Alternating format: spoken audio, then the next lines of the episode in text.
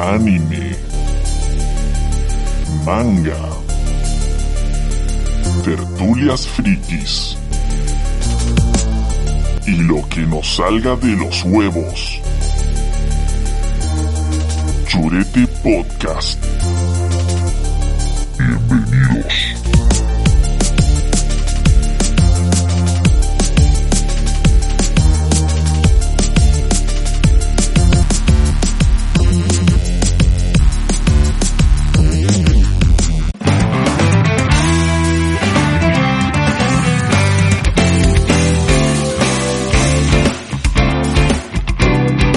Hola, hola, bienvenidos a esto que hemos dado a llamar Churete Podcast.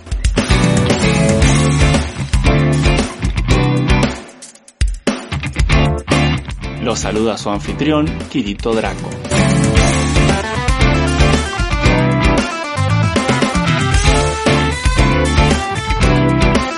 En el programa de hoy haremos un repaso por algunas series anime del 2018.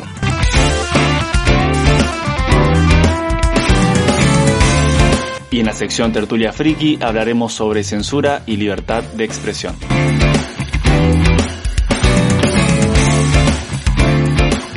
Me acompañan la señora Shampoo, Hola.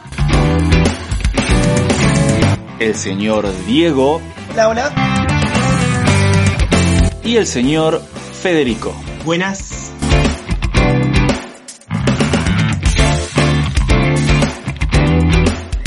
¡Comenzamos! Asobi Asobase es una serie corta de dos episodios, un OVA y dos especiales. Es una comedia sobre tres compañeras de una escuela femenina que forman uno de esos clubes no muy oficiales, el grupo de estudio de jugadores, donde básicamente se la pasan jugando y perdiendo el tiempo todo el día. Esta serie la vi gracias a que me la recomendaron, porque si ves el opening, por ejemplo, o algunas imágenes colgadas, vas a encontrar tres minitas de secundaria, uniformadas, parece una comedia romántica o algo de eso. Y nada que ver, absolutamente nada que ver. Esto es humor negro, puro y duro, de la mejor calidad. Esto es lo mejor que vi, te diría el 2018, pero yo la vi ahora en el 2020 es una joya. No tienen ni puta idea de qué es, vayan sin buscar nada, sin googlear, pongan nomás a Sobi a Sobase, denle play porque es, es buenísima. Yo la recomiendo muchísimo. Y la impresión que vi cuando vi ese opening tan florido, con colores y todo tan tierno, y las tres chicas ahí jugando entre las flores, decías, ah, ¿qué va a ser esto? Ya me imaginaba tipo Love Live, algo así, digo, bueno. Pero ver a las pibas en un momento agarrar, poner la mesa y entrar con el compás, hacer al ovillo penal y en dos, y decir, No, no, ¿qué estoy no, mirando? Es que el opening no te tira ni una pista de lo que vas a encontrar. Nada, nada. no hay- sí. Bueno, el ending sí, pero para el ending ya lo viste, pero vos te comes el opening y no hay pero ni una puta imagen de fondo de lo que vas a ver ahí.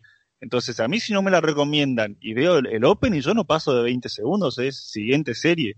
Menos mal que la recomendaron, porque si no, yo me perdía esta joya.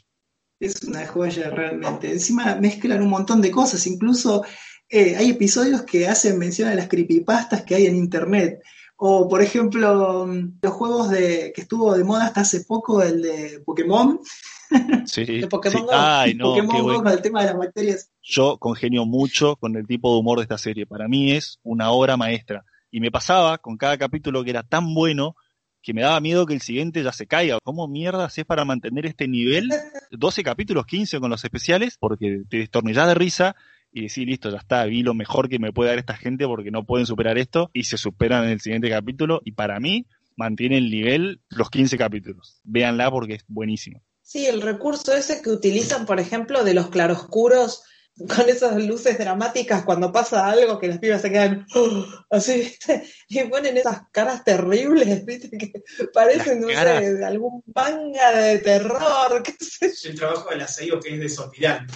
ahí mencionaron dos cosas fundamentales. Las caras son una nota aparte de esta serie, son increíbles. Y el laburo de sellos, coincido, sobre todo para mí el de la protagonista, ni en pedo me voy a acordar el nombre, que tenía coletas. Ana, como se llama. Bueno, no sé, la, Es la que ¿cómo? tiene el, el mayordomo. El mayordomo que se tira No, dos no, no, pedos que no. explota todo. Directamente por culpa de los extraterrestres que lo secuestraron.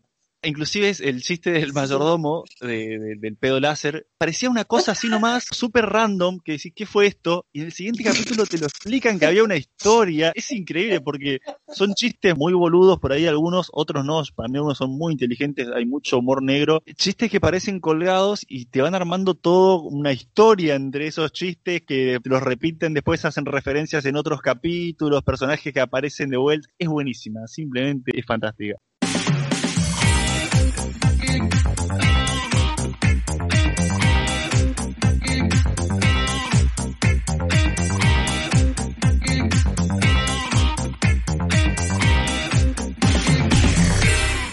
SSSS Gridman 2018. Serie de anime coproducida por Subaraya y Trigger, basada en una serie Tokusatsu de 1993.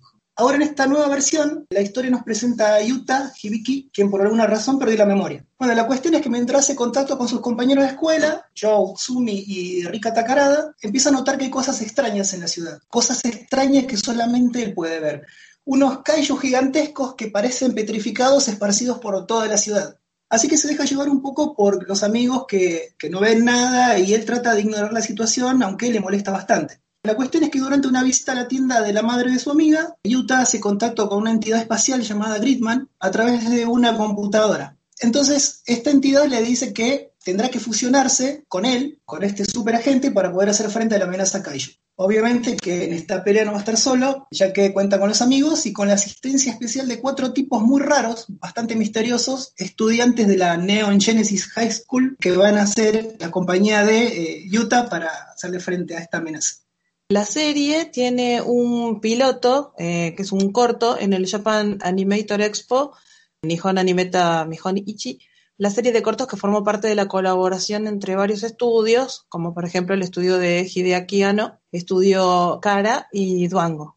¿Ese Neon Genesis que mencionaste tiene algo que ver con Evangelion? Por Sí, ¿te supuesto, bueno, fue, fue, digamos, una cosa de discusión en muchos foros diciendo de que Gridman copiaba bastante cosas de Ultraman y de Evangelion, cuestión de no leer a veces de dónde vienen las producciones. Todo está asociado, digamos, hacen todo un gran conglomerado de varios estudios uniéndose en un solo proyecto. Ahora, Subaraya, que se encarga toda de la franquicia de Ultraman y todo lo que es Tokusatsu, está metida en esto. Trigger me parece que vio el refilón en esto y se metió en unas producciones así bastante grosas con una animación soberbia y diseño de personajes espectaculares. Igual siempre hay que recordar que Trigger está formado por ex miembros de Gainax, así que bueno, no es tampoco tan difícil hacer la relación, ¿no?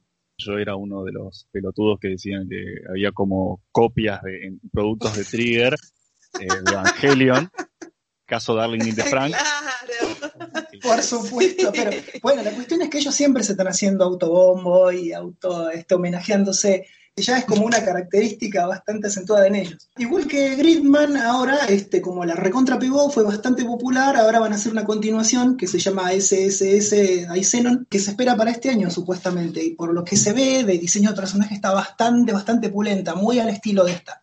Viendo imágenes, justamente me hizo pensar en Ultraman. ¿Tiene algo que ver? ¿Es de, Sí. de Toho? Claro, Subaraya Soraya es la productora de Ultraman. tiene, Subaraya abrió una, una página de YouTube en donde prácticamente podés encontrar todos los episodios, incluso Ultraman Z, que es uno de los últimos, y reversiones subtituladas y remasterizadas de las series viejas, en una campaña por publicitar más todo este tema, que ahora está de moda, desde que salió Godzilla, empezaron a, a tirar un montón de las series japonesas de Tokusatsu, El 7 de julio fue el Ultraman Day, así que bueno, en Twitter y en un montón de, de redes sociales se veía eh, pequeños homenajes e incluso eh, en el mismo canal de ellos hicieron un, un pequeño corto, ¿no? así es.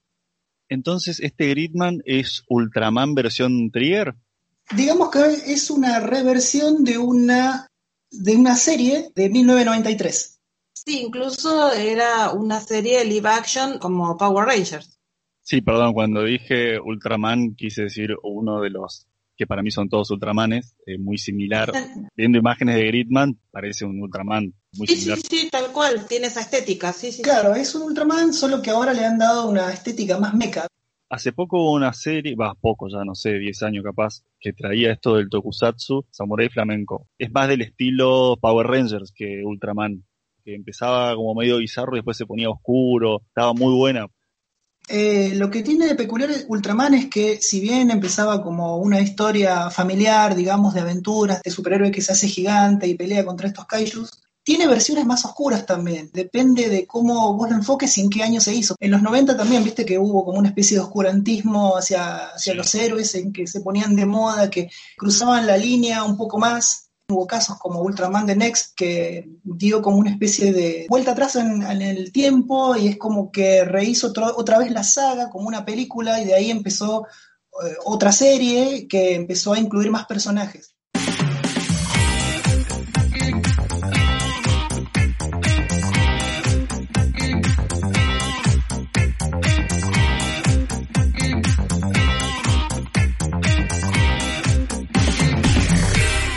Devilman Crybaby está basada en un manga de 1972. Hubo previamente una serie televisiva, también hubo dos ovas, en 1987 y 1990, otro más en el año 2000-2001, y eh, difiere muchísimo de Devilman Crybaby de estos ovas previos, estéticamente, pero no así en la historia. Básicamente la historia es un muchacho que está en la escuela secundaria, que es un pibe buenísimo, un buenazo, que bueno, viene un amigo y le dice, che, nos están invadiendo los demonios, tenemos que combatirlos. ¿Y cómo? Y la única manera de combatirlos es transformándonos nosotros en demonios. Y organizamos una fiesta y con drogas, sexo, rock and roll y sangre, igual. Este tipo, como tiene toda la guita, organiza la fiesta, van a ese sábado y se produce una posesión y eh, Akira lo posee el demonio más poderoso de todos, con lo cual, bueno, está capacitado como para patearles el culo a todos, porque como él es él, tiene un corazón puro, prevalece su voluntad y su empatía con los humanos en contra de los demonios, o sea que cuenta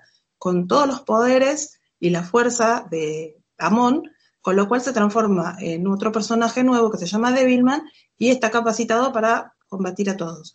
Eh, a diferencia de los OVAs del 87 y el 90, esta serie ahora está ayornada con eh, todas las, las tecnologías actuales, o sea que los celulares, internet, etcétera, y ves gradualmente cómo los demonios se van mezclando con los seres humanos y cómo se van produciendo posesiones y cómo Devilman los va a tener que ir combatiendo. Estéticamente a mí me produjo mucho impacto cuando vi el primer episodio porque eh, me gustaba muchísimo la estética, eh, el estilo del diseño de personajes de las obras anteriores, sobre todo las dos primeras. Y en esta ocasión es muy minimalista el estilo, los colores también son como muy pastel, pero el opening, que es todo rojo y negro, así muy, muy poderoso, es impactante y asimismo también la elección de que en algunas escenas súper sangrientas y violentas la sangre es amarilla, por ejemplo, las escenas son muy oscuras y la sangre es de ese color. Entonces me parece muy acertado eso. Si bien no me convencieron al principio el diseño de personajes, porque Akira estaba mucho más bueno en las obras del 87 y el 90, que, y Devilman también, que en estas, es este uno de mis hijos bandos, Akira, viste que va a ser, y Devilman también. Bueno, uno cuando es friki es friki. Eh, me, me, encantó, la serie me encantó, me voló la cabeza. Está bueno, eh, quizás la única cosa es que mm, ese estilo minimalista fue justamente lo que acobardó a mucha gente de verla, viste que hoy más que sí. nada la gente se va, se deja llevar más por la imagen. Bueno, nosotros que tenemos un poco más de cultura retro, digamos, eh, ya el mismo nombre de Devilman, Gonagai, es sinónimo de, wow, ¿qué vamos a encontrar ahora? Porque realmente Gonagai siempre fue un tipo que dio miedo a la hora de hacer historias, porque el tipo se zarpa mal, o sea, esa cosa de, de hacer sufrir a los personajes, viste, que vos decís, oh, chabón, para un poco, pero realmente los hace vivir. Lo que me gustó de Crybaby es la faceta heroica de Devilman que yo en los OVAs de los 90 no vi, Sí, yo esta serie la vi, eh, creo que por el mismo motivo me animé, porque era Devilman, porque si no probablemente engancho un anime con ese opening, con esa animación, cinco minutos, que no se llame Devilman, y lo más probable es que no la siga viendo, porque te repele un poco, ¿no? No esa animación clásica convencional de anime a la que estamos acostumbrados, y claramente sería un error dejar de verla porque es una flor de serie, para mí y para mucha gente, porque ganó el Crunchyroll a mejor serie del 2018 que no es poca cosa.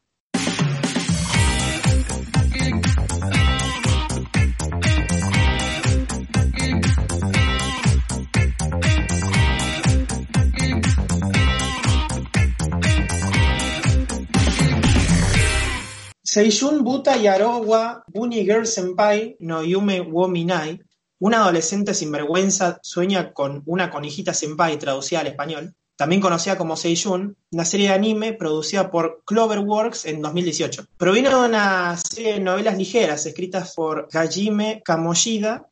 La historia gira en torno a un padecimiento llamado síndrome de la pubertad, un fenómeno de la adolescencia que causa experiencias abrumadoras, paranormales, aparentemente derivados de problemas característicos de esa edad, como sea ansiedad social, crisis de identidad, miedo a la soledad, inestabilidad y o sensibilidad hacia otros individuos.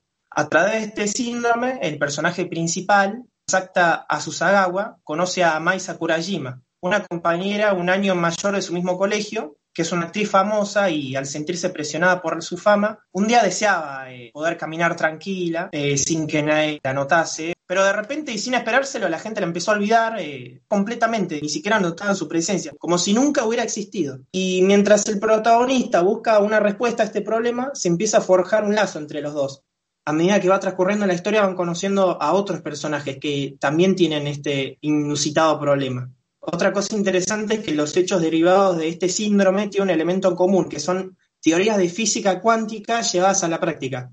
Lo que es el planteo de la serie tiene un aire a Bakemonogatari, porque también se va formando un harem de chicas que están alrededor del protagonista, no van conociendo casos de lo más variados que pueda haber. Adolescencia, poderes paranormales, todo lo que el público necesita. Realmente esta serie es como que te lleva a querer investigar todo ese tema de la física cuántica. En ese sentido me gustó mucho creo que es una comparación interesante la de Bakemonogatari, porque sigue el mismo formato de casos mini arcos de 3-4 capítulos por personaje con su problema, y así como en Bakemono están basados en monstruos o leyendas, en este caso son teorías de física o algo por el estilo. Sí, sí, tal cual. En ese sentido el planteo tiene esa semejanza porque cada pequeño arco es desde que comienza esa peculiaridad, o bueno, si fuera Monogatari diríamos esa excentricidad, ¿no? Y bueno, los personajes van intentando encontrar la solución o la causa, de desarrollar esa historia en tres, cuatro capítulos y bueno, después cuando finaliza hay otro nuevo caso que afecta a otra persona. Pero todas siempre están vinculadas al protagonista, que es el nexo común, ¿no? La serie terminó, ¿verdad? No quedó abierto para segunda temporada ni tiene nada. una película, Sí. tiene una película con la cual digamos que redondea eh, la historia.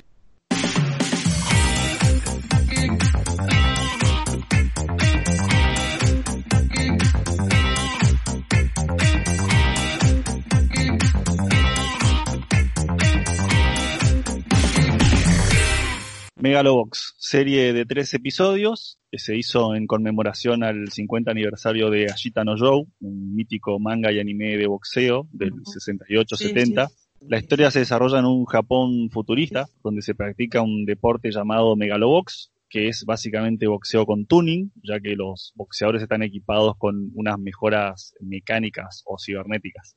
El protagonista, que se hace llamar Junk Dog, cuya traducción literal sería perro basura, aunque en algunos lugares lo vi como perro callejero, es un boxeador clandestino de los barrios bajos y en el primer capítulo vemos que se deja vencer en una pelea arreglada, o sea, lo cual nos da a entender que es un tipo sin demasiados escrúpulos, pero con una gran habilidad por el boxeo y ya un poco cansado de, de dejarse ganar. A mitad del primer episodio, Young Dog se pega un palo con la moto y casi se lleva puesta a la presidente de una empresa súper importante que organiza Megalonia, el torneo más reconocido de Megalobox. Junto a ella se encontraba Yuri, el actual campeón, y casi se cagan a palos en plena calle, pero la presidente no permitió la pelea. De todas formas, Yuri aparece en los barrios bajos, le da una paliza a Jung en una pelea clandestina, y a partir de entonces la motivación principal del protagonista será abrirse camino en el circuito profesional para tener su revancha contra el actual campeón. Creo que lo más destacable de la serie es el apartado técnico. La animación y la música recuerdan mucho eh, a Cowboy Bebop y Samurai Champloo. El protagonista tiene sin duda un aire Spike de Cowboy Bebop y la música es mayormente rap y hip hop, justamente como Samurai Champloo. De hecho, hasta que investigué para esta reseña, pensaba que Megalobox era de Sunrise, o el estudio a cargo de Cowboy Bebop, o al menos que compartían director. pero ni una cosa ni la otra. Megalobox eh, la llevó a cabo TMS y el director es Yo Moriyama, mientras que Kobe Bebop y Samurai Champloo fueron dirigidas por Shinichiro Watanabe. Creo que lo que más me atrajo de la serie y creo que lo que más me impactó cuando lo vi es que me pareció algo totalmente retro. El diseño de personajes es magnífico, me hace acordar a Cobra por las miradas, el diseño de personajes, el trazo grueso que tiene. Eh, y algo que me impactó bastante fue que la imagen no es nítida, es como apagada en el anime y le da mucho aspecto retro y también como una cosa muy occidentalizada de los 80. Eh, a nivel técnico me parece que es formidable realmente, que es un deleite visual la serie. Eh, sí, el protagonista a mí, el peinado, me hace acordar bastante a, a Spike. Es marcadamente retro el estilo que tiene, sí, muy 80-90. Y eso que vos decís que es como que está como nebuloso, borrado, no sé, también es una cosa que obviamente que es intencional, ¿no? Sí, sí, a mí me encantó. Toda esa onda retro que tiene. Ya el primer encuentro entre los dos te hace acordar un poco a Ninja Scroll y esas cosas, inclusive... Sí, sí, las miradas tremendas. Tal cual. Y esa cosa de patetismo, ¿viste? Del, del personaje ya totalmente agrio, este, cansado de perder, recontravapuleado, eh, y un resurgimiento. Enarbolando a, a Gitano Show me parece que es una gran obra. Queda súper recomendada, muy buena serie. Totalmente de acuerdo.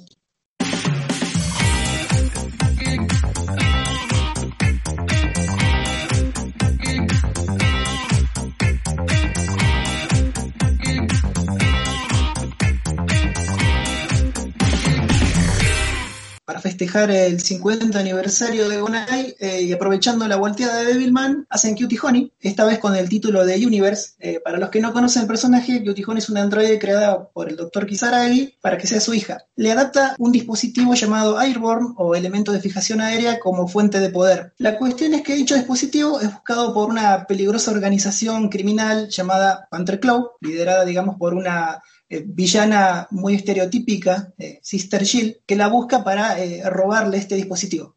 Bueno, la cuestión es que después de la muerte de su padre a mano de esta organización, Connie decide pelear contra estos criminales con la ayuda de un flaco, en este caso es un policía llamado Seiji Hayanami, y otros amigos. Cutie Honey es un personaje bastante clásico de Gonagai en estilo Magical Girl, pero la cuestión es que en manos de Gonagai, un Magical Girl y el género puede cambiar bastante, digamos. Perdón, te, te interrumpo. Esto lo podría subsanar con una búsqueda en Google en dos segundos, pero es radio, así que vamos a darle un poquito de magia. Describime, por favor, el personaje, porque sé que es un clásico. Sin embargo, cuando pienso en Cutie Honey, me viene a la cabeza Dirty Pair, que nada que ver. Dirty Pair son, son dos, una de pelo azul y una de pelo rojo, ¿puede ser? Sí, exacto. Bueno, ¿estas dos también son de Gonagai o nada que ver?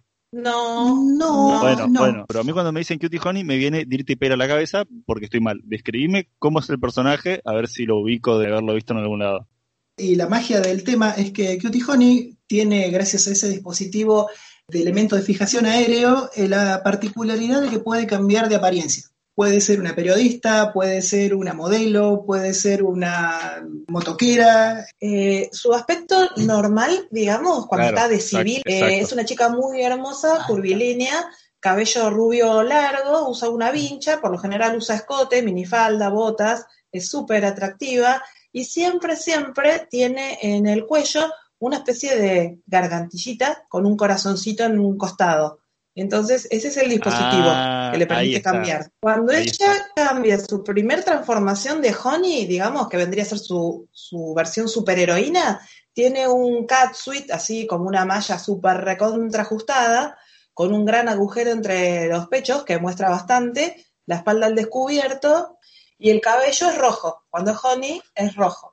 Bueno, ahora sí la busqué en, en Google y claro, es la pelirroja de, de Gonagai. Ah, yo no lo podría haber descrito mejor. Pelirroja La- cuando la- está con el catsuit, digamos que es su, su vestimenta habitual cuando es- está en inversión heroína, digamos, ¿no? Sí, la, la ubico de, de gallapones y alguna imagen, pero la verdad que de esto nun- nunca vi nada, ni un capítulo. Bueno, ¿lo recomiendan entonces? Totalmente.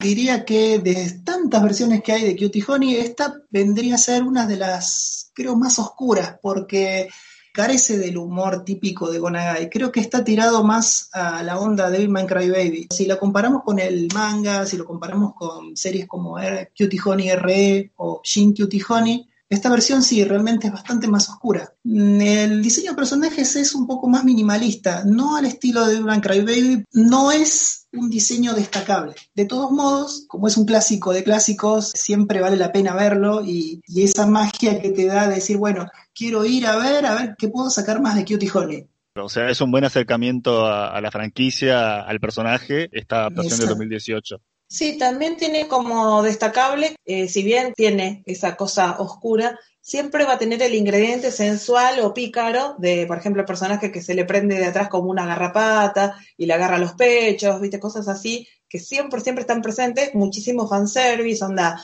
bueno, no sé, le pegan un tiro con algo y se le ve una teta, viste, o algo por el estilo, siempre así. Siempre le gustó jugar a Gonagai con ese tipo de picardías, digamos. Listo, queda recomendadísimo entonces, bueno, no tanto, pero recomendado Cutie Honey. Siguiente.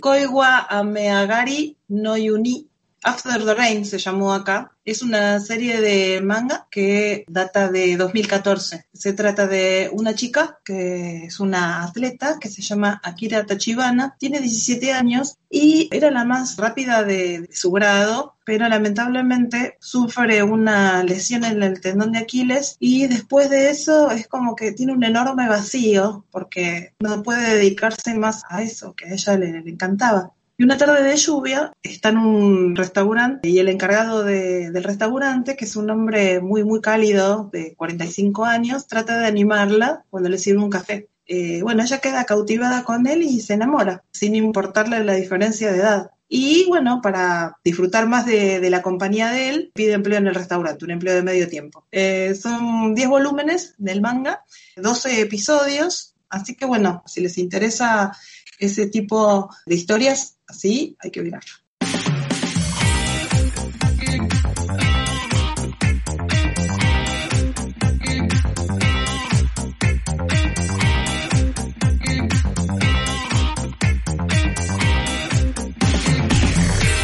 Wotakoi. Wotaku Nikoi wa Musakashi es una comedia romántica sobre el día a día de unos jóvenes oficinistas. Narumi, que es una mega fujoshi, de lo cual se avergüenza y por lo tanto intenta ocultarlo. Que por si alguien no lo sabe, una fujoshi es una adicta al yaoi o boys love, o sea, historias de chicos con chicos.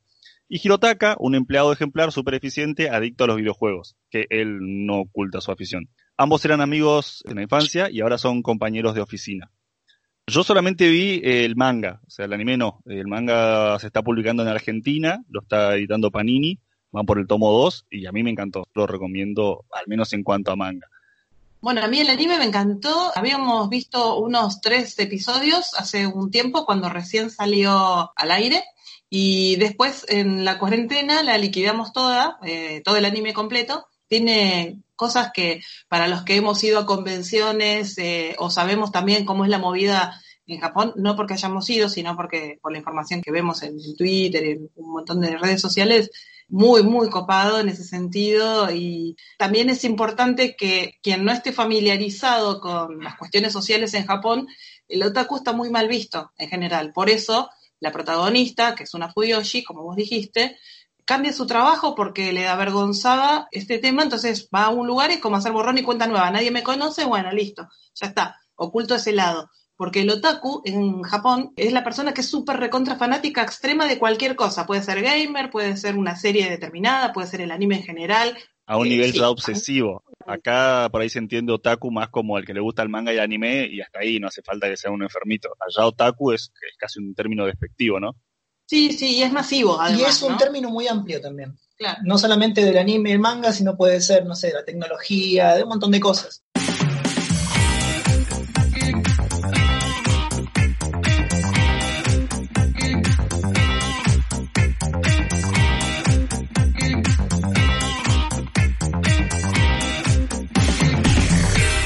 Hataraku Saibo, Cells at Work, o Células Trabajando. Es un anime dirigido por eh, Kenichi Suzuki de 2018 también. La historia se basa dentro del cuerpo humano, donde el mismo está representado como una eh, ciudad gigantesca donde habitan todas las células y las células están representadas antropomórficamente. Y la historia básicamente transcurre entre un glóbulo rojo y un glóbulo blanco que se cruzan fortuitamente dentro del cuerpo porque la chica, como todo glóbulo rojo, por ejemplo, tiene que eh, andar llevando oxígeno de acá para allá y el glóbulo blanco, como sabemos, es el que combate agentes patógenos. Pero está bueno porque vas conociendo un montón de tipos diferentes de células y todos están representados con prendas eh, de ropa distintas, personalidad distinta, dependiendo del grupo de células al que pertenezcan, ¿no? Bueno, aparte de los glóbulos rojos y blancos, también están los macrófagos, glóbulos blancos que también son más jodidas. Los agentes patógenos, por ejemplo, el virus como el de la gripe. Coronavirus no aparece. No, coronavirus todavía no. No, no, ese no. Ese para la siguiente temporada va a estar y va a ser el más polento de todos. Eh, o por ejemplo cuando empiezan a infectar a una célula ordinaria, se les hace como un cuernito que vendría a ser la célula que los infectó y se, y se convierte como en zombie.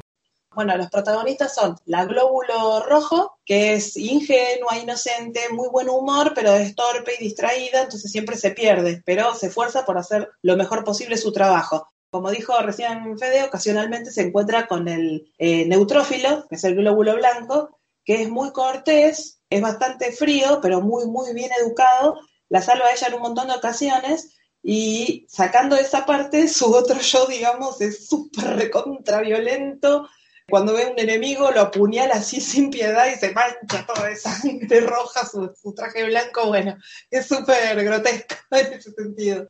A mí me dijeron que esta serie va muy bien para los chicos, que es una serie sin tanto gore, lo cual ahora ya estoy empezando a dudar. Eh, sin Echi, claro. Gore tiene. Lo que pasa es que también aparecen personajes muy carismáticos, como el caso de las plaquetas, que son eh, nenitas chiquititas, porque son las células más chiquititas del cuerpo y son las que reparan la herida. Por ejemplo, son las que se encargan de hacer una red enorme, eh, que acá en la serie te lo representan para tapar una, una herida abierta en general. No es como en otra serie japonesa donde aparece alguien que se voltea a todos los niñitos y nada por el estilo. O sea, es una, no, no. se puede ver en familia con, ATP. con los chicos. Es Sí, ATP, sí, la, vida, la vida amorosa de, lo- de los glóbulos todavía no, no salió a, a- En- si buscas en las páginas adecuadas está la vida amorosa de las plaquetas blancas, rojas y los glóbulos. ¿Alguien vio eh, Ozzy Drix? ¿O se acuerda de la serie que pasaba en el cartón? Sí, yo me acuerdo. Bueno, es una onda como esa, pero bastante más sofisticada, digamos. Claro, porque Ozzy Drix estaba planteada como si fuera un policial negro, donde ellos tenían que investigar a los malhechores que hacían enfermar al cuerpo. Exacto, está basado en una película. ¿no? Está basado en una película Ah. con Bill Murray. con Bill Murray. Él se enferma y bueno, entonces vos ves todo lo que tienen que hacer. Ozzy es un glóbulo blanco Osmosis también, un llama. Osmosis Jones. Y eh, Drix es una cápsula, una cápsula de un antibiótico. Sí, digamos que Y van dentro del cuerpo un adolescente. sí. Bueno, yo esta serie no la vi y la verdad que todo esto de los glóbulos y las células y qué sé yo, no me llama mucho la atención. Me agarro a alguna otra serie con más waifus. Ustedes que la vieron la recomiendan.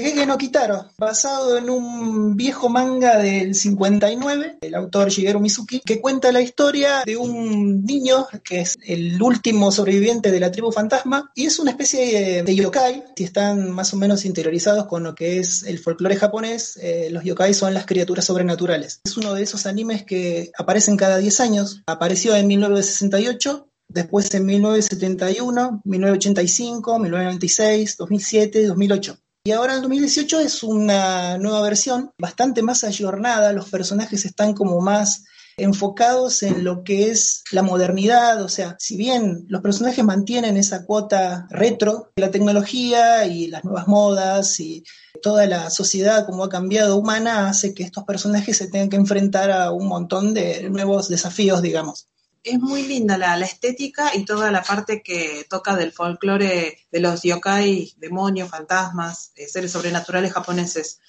Esta serie realmente me voló la cabeza. Eh, no porque también amo mucho el folclore japonés, eh, sino por la consistencia de los personajes. Los programas acá retratados no, me parece que son también reversiones de episodios viejos que uno piensa que es para chicos. O sea, vos decís, bueno, diseño de personaje, monono, bonito, eh, pintón. No cuaja con las historias que tienen. Uno piensa que va a encontrar moralinas, cosas así como chicos, no hagan esto. Sin embargo, te encontrás con episodios que tienen argumentos muy duros que mezclan cosas bastante oscuras, que es de agradecer, digamos. El personaje es una especie de monstruo que él cree que humanos y yokais pueden convivir en paz. ¿Puedo aportar una perlita? La Seiyu del papá de Kitaro es la misma Seiyu de Goku. ¿La vieja? Porque sí, es la señora. claro, porque bueno, por circunstancias de nacimiento de Kitaro, eh, su papá queda reducido a un ojito, un ojito así de tamaño no- normal, pero tiene un cuerpito diminuto. Y bueno, y siempre lo protege y está mezclado entre el pelo de, de Kitaro. Y tiene esa vocecita que es muy adorable y bueno, y él ama a su hijo y siempre intenta protegerlo a pesar de su tamaño.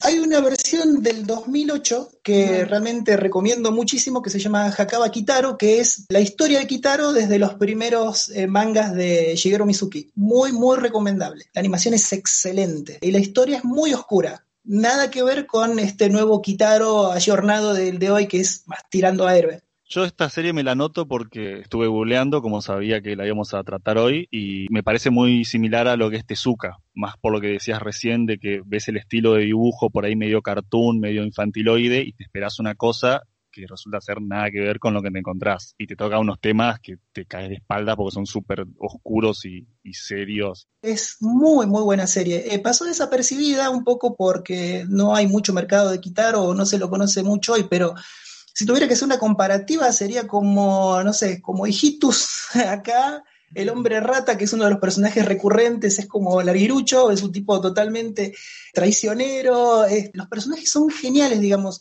muy bien construidos. Tiene 90 episodios en la última 97. temporada. Así Sí. es. Ok, paso. Siguiente serie. Igual eh, el último episodio, cuando llegaste, dijiste, ay, no me quiero despedir. Ah, es- tiene esa sensación maravillosa que no te querés despedir de los personajes, no sé, es magia. Y es triste, viste, que no se conozca mucho, por eso es que está bueno esto como para que la gente vaya y empiece a conocer Kitaro un poco. Eh, es un clásico inolvidable, la verdad. Bien, ahí ahí te mandan tu comisión los de Japón por eh, la promoción a Kitaro. siguiente, siguiente serie.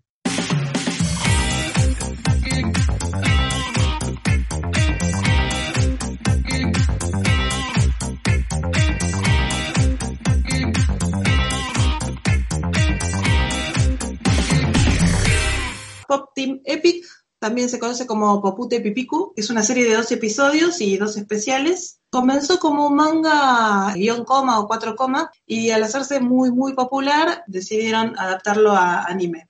El planteo es sencillísimo, son dos chicas de 14 años, una se llama Popuko, bajita, dos colitas, uniforme de marinerita de secundaria, se suele enojar muy de golpe, así como que cambia así bipolar, no sé, tiene comportamientos y gestos violentos también.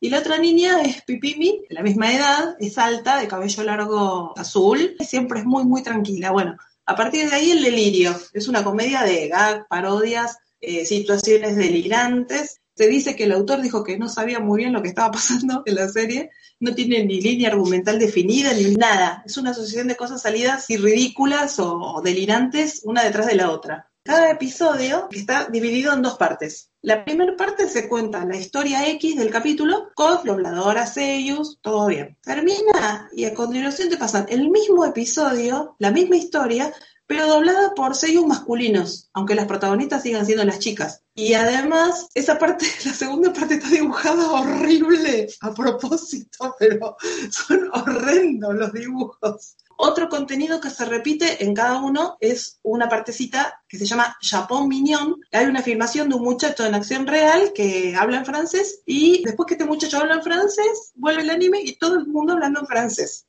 Sin ningún tipo de relación a todo lo que ya se vio o se contó en el programa. Ya dije que es un delirio, lo vuelvo a repetir. Es un anime que puede causar odio absoluto y rechazo o un ataque de risa incontenible que no paras más y terminás que te duele la panza.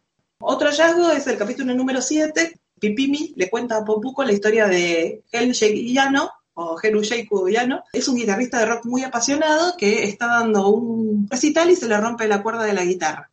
La particularidad que tiene es que está contada por dos personas que vos ves que están en una especie de laboratorio y tienen unos cuadernos bastante grandes, espiralados, y van pasando dibujo a dibujo lo que sucede en la acción y la van contando, interactúan con los dibujos. Es genial, es una cosa que me parece una innovación muy... En cuanto a la creatividad. Sí, sí, una creatividad y... Ojo que los dibujos de, de ya no son horribles también, pero bueno. Eso sí, muy dinámicos. Muy dinámicos. Muy dinámicos. sí, Y te morís de la risa. Que dada la cantidad de parodias y, y humor, es eh, ligeramente comparable a lo que fue Mad. A lo que Me fue que parece que están muy en la generación de Mad. Mad, porque, Mad mm, TV. En el futuro, Robocop, muy de nuestra época. Captamos muchísimas bromas, incluso Cazafantasmas. Sí. O sea, son rejuntados de ideas maravillosas que vos decís en un momento de ocio te mandamos una tormenta de ideas y hacemos todo esto. Y así les queda una cosa totalmente revuelta con ideas geniales que es increíble. con esto de las referencias ochentosas, me engancho y le voy a dar una oportunidad. Comprá. Acá, sinceramente, alquilo, porque a mí este humor japonés ya más histriónico, más random, no es lo mío. Pero estas dos pibitas ya son memes. Las ves al toque y te das cuenta qué serie es. Memes Por si alguien, ah. claro, por si alguien no entendió, son la peticita, creo que es medio gordita, de pelo naranja y una flaca larga de pelo azul, ¿no? Sí, Exacto. sí, sí. Y Bueno, las dos eso, tienen eso. la boquita esa como de, de gatito, ¿viste? Exacto. Y ojos bueno, sos- muy, muy redondos y brillantes. Eh, no hay grises en este anime. Es o blanco o negro. Amar o odiar, pero en alguna parte seguro que te vas a cagar de risa. Bueno, hicimos es Pimpi Cookie Papacuca. Eh, Pop Tinefic o Popute Pipicu.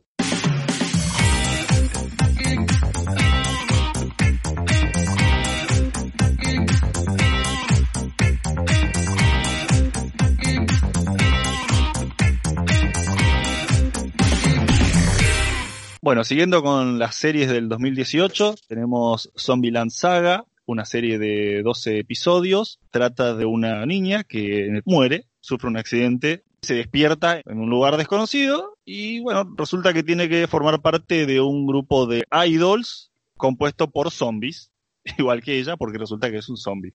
Así de peor es mi resumen de Zombieland Saga. La serie la vi, creo que es muy buena, fue una de las, de las mejores series del 2018. Es increíble lo que pegó esta serie en Japón. Fue, digamos que, un suceso. De hecho, Saga se convirtió en Tierra Santa para un montón de fans. Se la pasan, por ejemplo, en Instagram subiendo fotos de los lugares que realmente existen. Pero vos ves los peregrinajes, es increíble. Claro, porque Saga es el nombre del lugar, muy importante, ¿no es cierto? Que sería un Sí, sí, pueblo, es una un, ciudad. es un lugar, este, es una ciudad eh, verdadera de Japón. Así que Sí. bueno, lo- los fans van a visitar en peregrinación los lugares que salen en, en la serie. Y bueno, es como un, se volvió como un culto. Claro, sería como Zombieland Córdoba. Y los lugares que frecuentan, o sea, en el anime, cuando hacen los comerciales de la tienda de pollos, y esa tienda de pollos se recontra levantó ventas porque ahora sacan productos con las chicas de Zombieland Saga. Este, Incluso la tienda de pollos te pasa episodio de la serie. ¿no? exactamente. ¿La tienda de pollos de ese capítulo existe? ¿Ya existía antes de la serie? Existe, existe. Verdad. En YouTube tenés los comerciales con nuevos temas de los personajes. Una locura. No, es buenísimo. Ya sabemos quién financió la serie. Esta serie pegó, eh, emocionalmente te pega también, es linda, tiene, tiene sus capítulos que vos decís, wow, chabón, como el capítulo de, de la motoquera.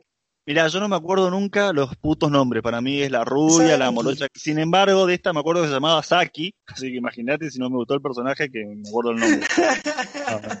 A mí no, lo es que me encanta es el tipo, el, el representante del grupo de chicas. genio. Me hace cagar de risa ese chabón. Creo que el chabón ganó premio mejor Seiyu. El personaje es buenísimo. Aparte te deja con ganas de ver más porque se ve que tiene un pasado oscuro, algo raro el tipo ese, que parece súper bizarro y un pelotudo, pero hay algo ahí atrás interesante de ver. Sacaron discos, sacaron hace poco un tema nuevo, eh, sensacional, te digo, así, muy a Gina Ringo, así con una especie de jazz. Sí, es que encima de eso, eh, la música es muy buena. Los temas principales, los que cantan las pibitas, son geniales. El del capítulo de Saki, para mí, no sé si no es el mejor tema de la serie. Y el Sí. capítulo de, de que tienen que rapear, ¿viste? Que ese es uno de El los capítulo más del rap es impresionante. El grupo de las Sailors, eh, o sea, el grupo que ella forma se llama Fran Yuyu y también es conocida en todo, en todo lo que es el fandom. Sacan discos de Fran Chuyu. Y te digo, ¿cómo se llama? Legendaria. La legendaria Ta, La legendaria TAE. viene de ahí porque es la misma Seiyu que le daba la voz a Sailor Moon. Sí, se la pasa gritando, haciendo todo el anime. ¿La sello de Sailor Moon está en la serie esta? Sí, sí, Chicotona. la que nunca despierta. Es la voz de Sailor Moon. Cuando vos decís la legendaria TAE, cuando escuchás los discos, lo único que haces es "Ah", así. Y es la, la sello de Sailor Moon. Es La parte impresionante. esa que dan en el recital y está y todo el público son todos unos pesados de metal, ¿viste? ¿Qué Sí, buenísimo. Y las chabonas tienen que ponerse a cantar así, tipo idol, ay, y, güey, y una empieza a sacudirle el bocho así, Sí, ella. el, el headbanging, y empieza ella, y los chabones dicen, mirá el headbanging, ¿qué Parece que tiene el cuello roto. En el disco creo que es uno de mis temas favoritos, el tema de heavy metal, que la, la sello se la pasa berreando. No, es tremendo, tremendo. Pero a los ponjas les sobra la guita o esa mujer se estaba muriendo de hambre porque pagarle a la sello de Sailor Moon para que haga uh, uh, uh, en dos capítulos, Maya Sakamoto ha hecho cosas que también eran insignificantes en teoría para el papel que le tocaba y lo hacía. Sí, sí, sensacional. Y mira que Maya ahora, bueno. Sakamoto de Seiyu, eh, desde Scaflone, que fue su, su debut, y tenía 16 años cuando hizo de Hitami en Scaflone. Ponele que esta mujer eh, hasta ha hecho de un bichito en Gundam que lo único que hace es pi, pi, pi, pi, pi. ¿qué le pasa a esa Sí. mujer que agarra todo eso doblaje de mierda de bicho? Sí. Mirá que pasar, por- pero, pero- ah, bueno, también hizo de pipí.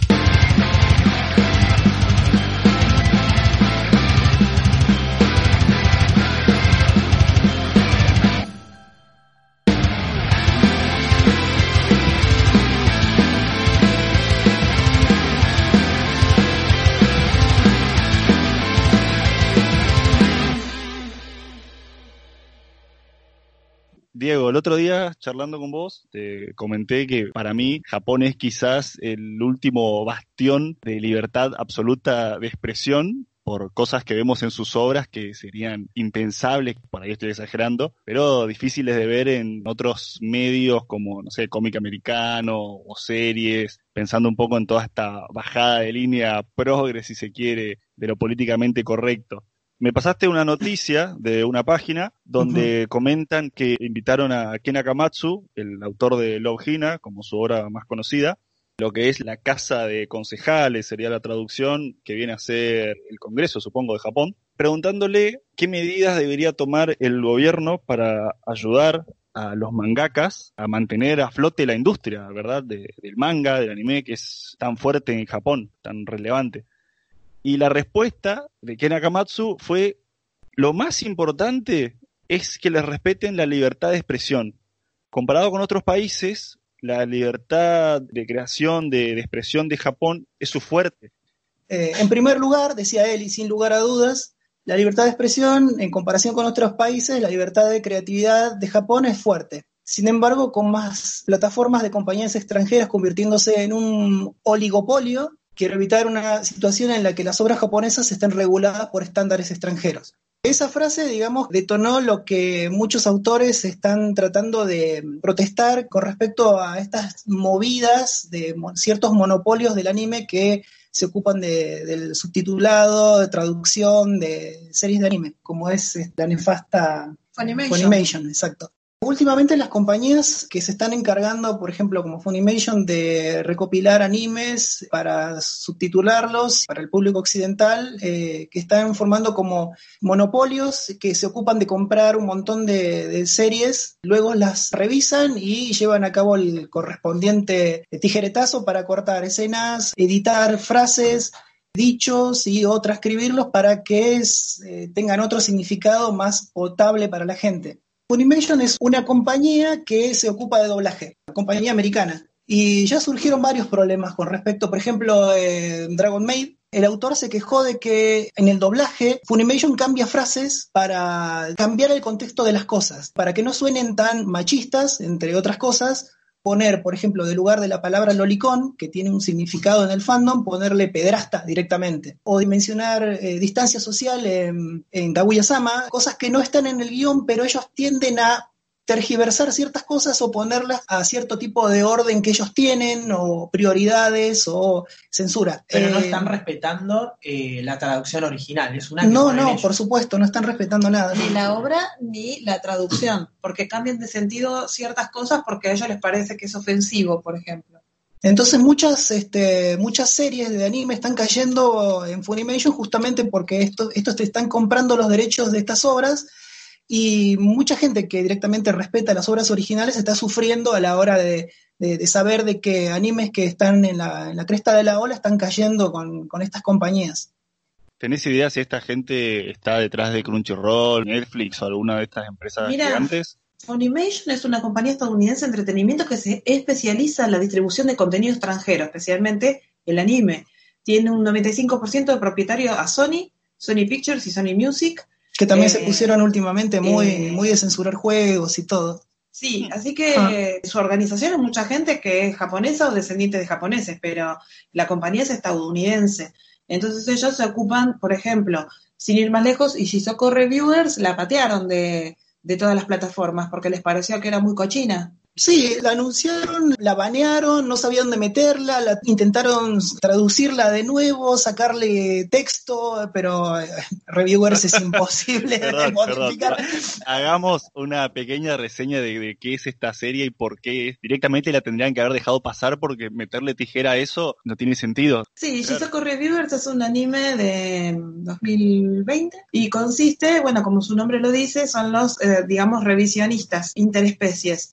Entonces son eh, tres personajes eh, y ellos se encargan de hacer eh, reviews de distintos burdeles, porque en ese sitio donde ellos habitan los burdeles son totalmente legales, pero como son interespecies, hay cada uno temático, digamos, especializado en diferentes cosas. Entonces eres un burdel de chicas gato, un burdel chicas pájaro, un burdel de chicas vaca o minotauros. Chicas, Después tenés eh, chicas hongo, chicas hadas. Y burdeles de chicos y de hermafroditas. Los bichos estos, las hienas, eran hermafroditas. Hay de todo Sí, para sí, sí. todos. Claro, incluso Mm. hay un burdel que es gender bender, o sea que cuando entra la persona va a experimentar como el otro sexo. O sea, si sos hombre vas a entrar como mujer y si sos mujer, al revés, ¿no? Mierda, si ese no es un mensaje positivo y a favor de toda esta ola, explícame qué es.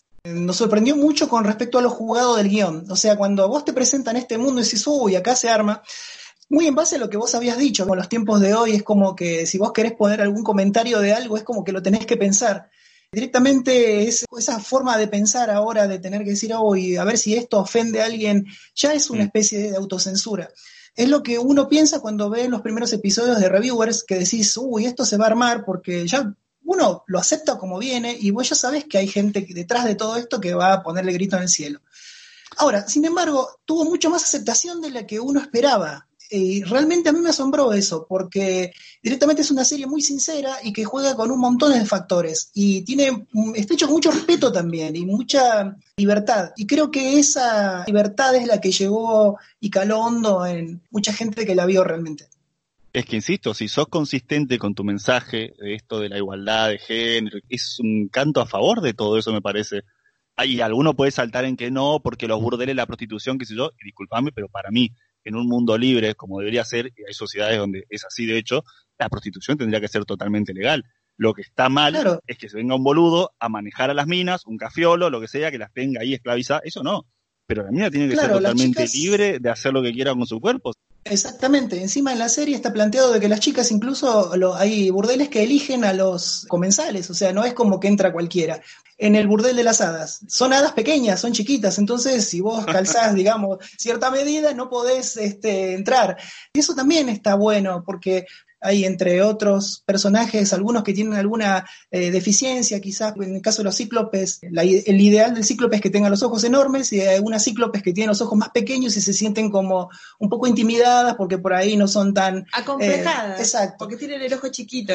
Y eso también está puesto acá en el anime de una forma muy sutil, muy, muy claro, cariñosa. porque el tamaño del ojo depende de, de la otra persona, no de ella. O sea, ella dentro de su especie se sentía acomplejada porque su ojo era muy pequeño comparado con las demás, y dentro de la especie de cíclopes se considera que las mujeres más bellas son las que tienen los ojos más, el ojo más grandote.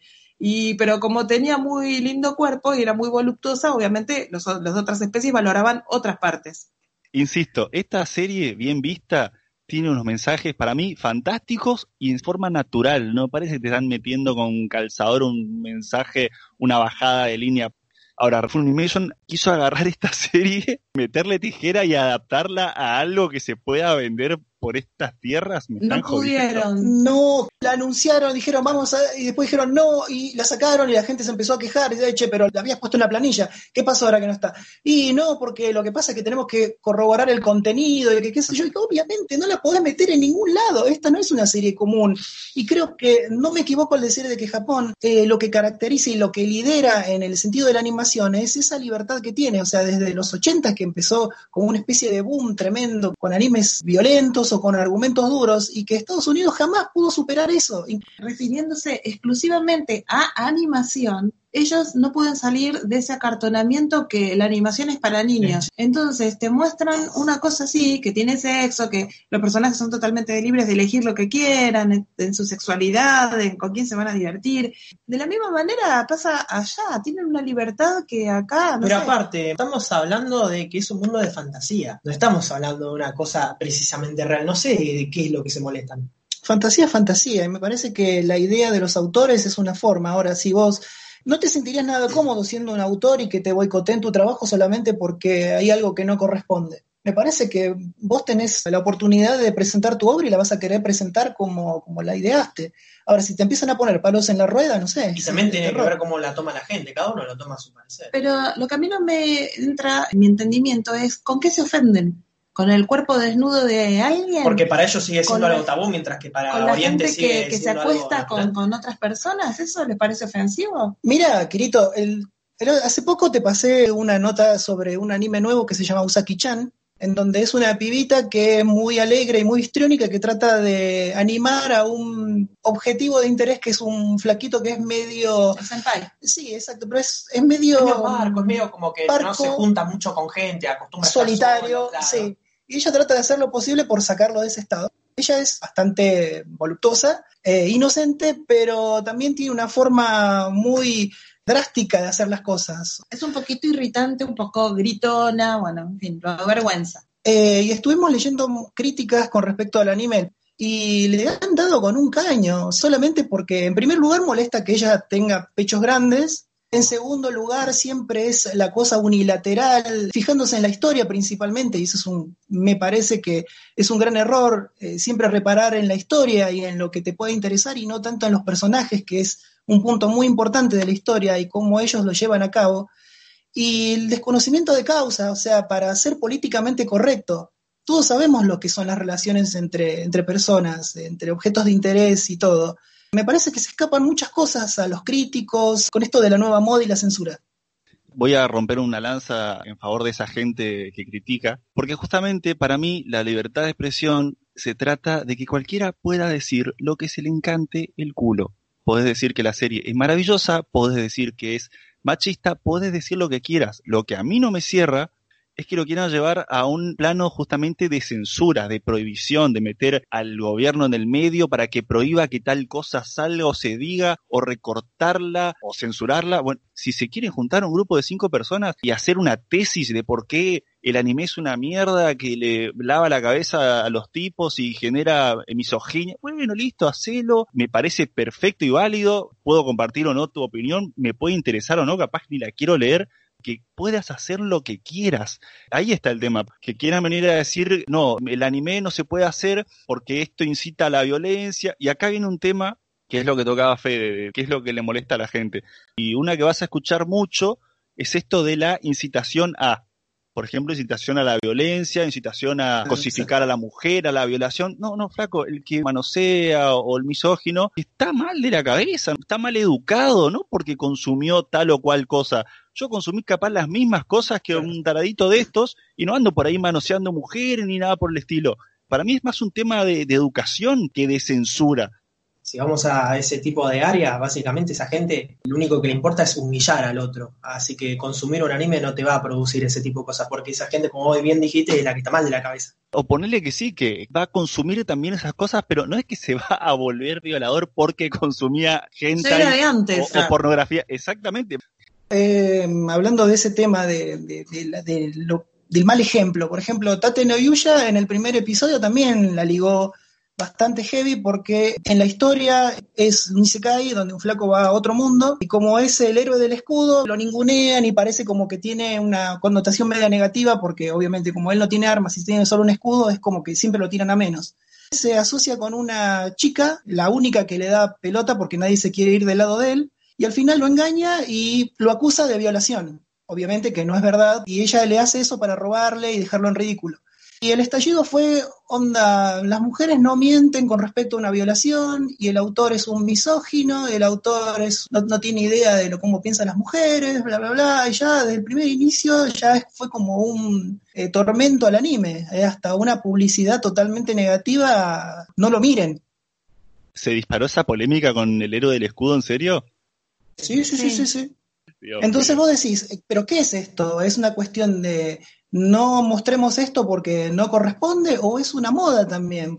Igual esto de la censura no es nuevo, porque hace muchos años, cuando pasaron Inuyasha en Cartoon Network, cuando apenas empieza la historia y Kagome se transporta al pasado, lo encuentra Inuyasha y le ataca un cien pies femenino gigante y este personaje de cabeza hasta la cintura parece un ser humano y de la cintura para abajo un cien pies gigantesco.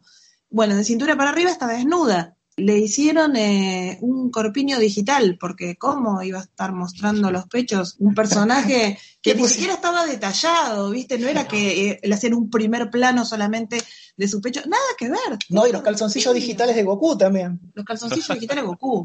Cuando era un nene. El, chupetín de, ¿Quién es el mal pensado? Ah, de un personaje de One Piece. De One Piece, sí. El, el cocinero.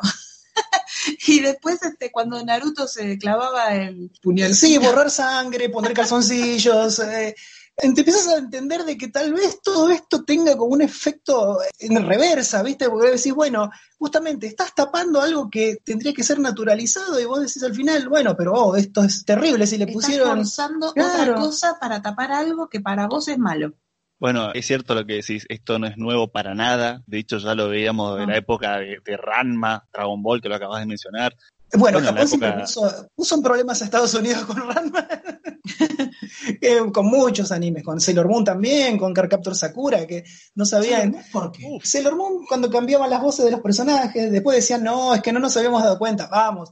O sea, cambiar de sexo a los personajes con las voces, por ejemplo sí, sí, sí. Ah. Y bueno, ah, Sakura era terrible porque cómo podías ocultar ciertos tipos de cosas Yo me pongo en el lugar de. ¿Se acuerdan quién tenía Sailor Moon? No era Saban, no sé quién, quién carajo tenía la distribución de Sailor Moon.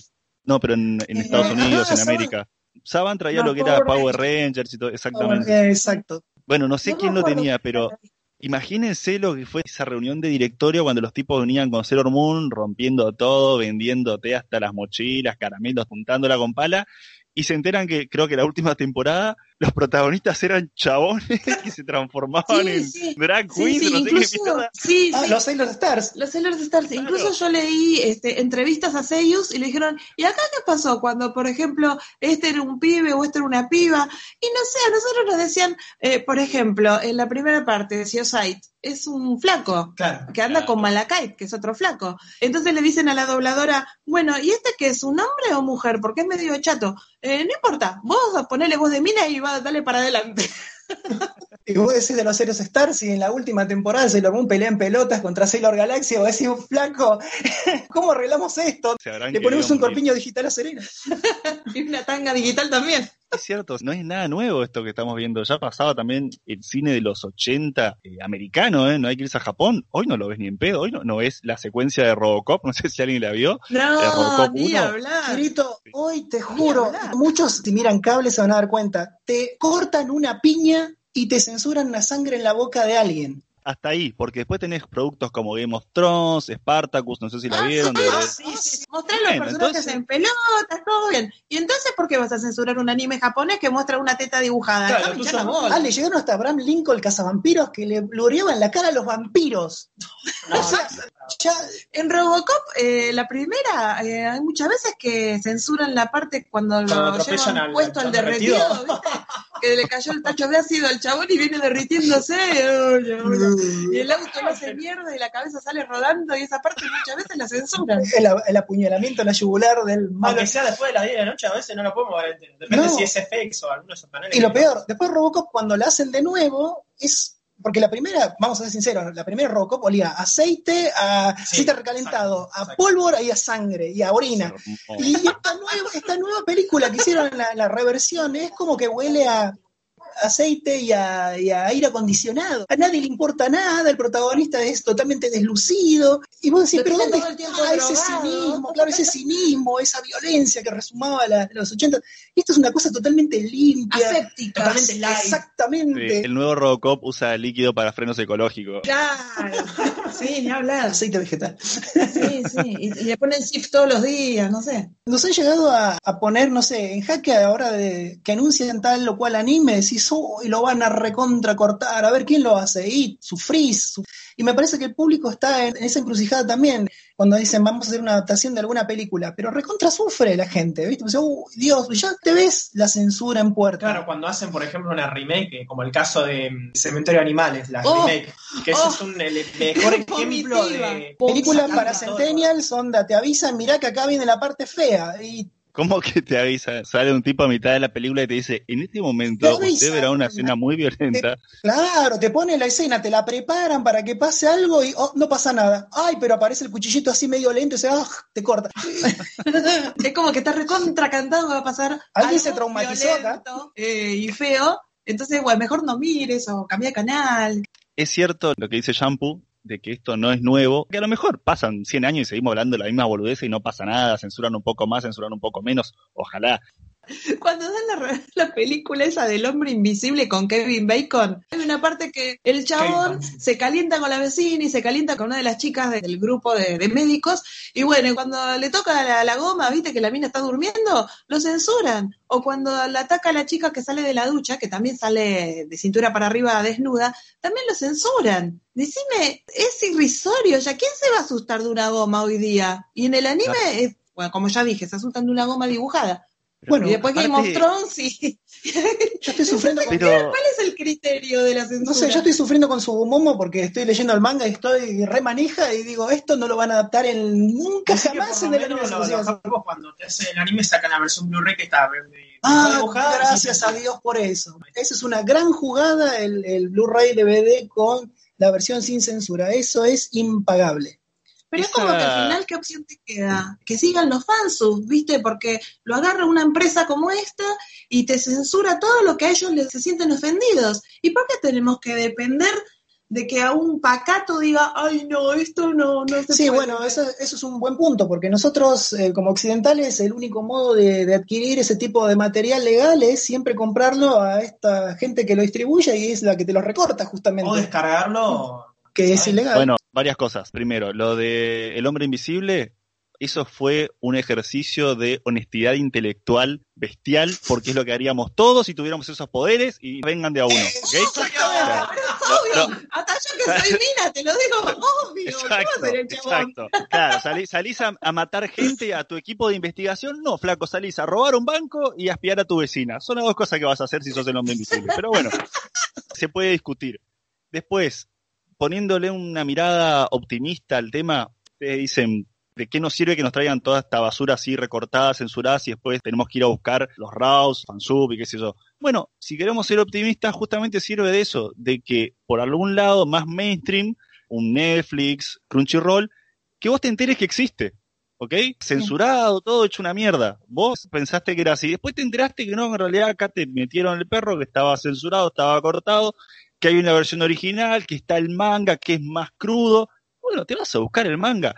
Flaco, si no me lo traes como yo quiero, completo, sin censura, y yo estoy dispuesto a pagarte el original porque lo quiero coleccionar, por lo que sea, quiero ayudar a la industria. Ah, ¿no me lo vendés así como viene? Bueno, ¿sabes qué? Lo voy a buscar de forma ilegal y pierden ustedes.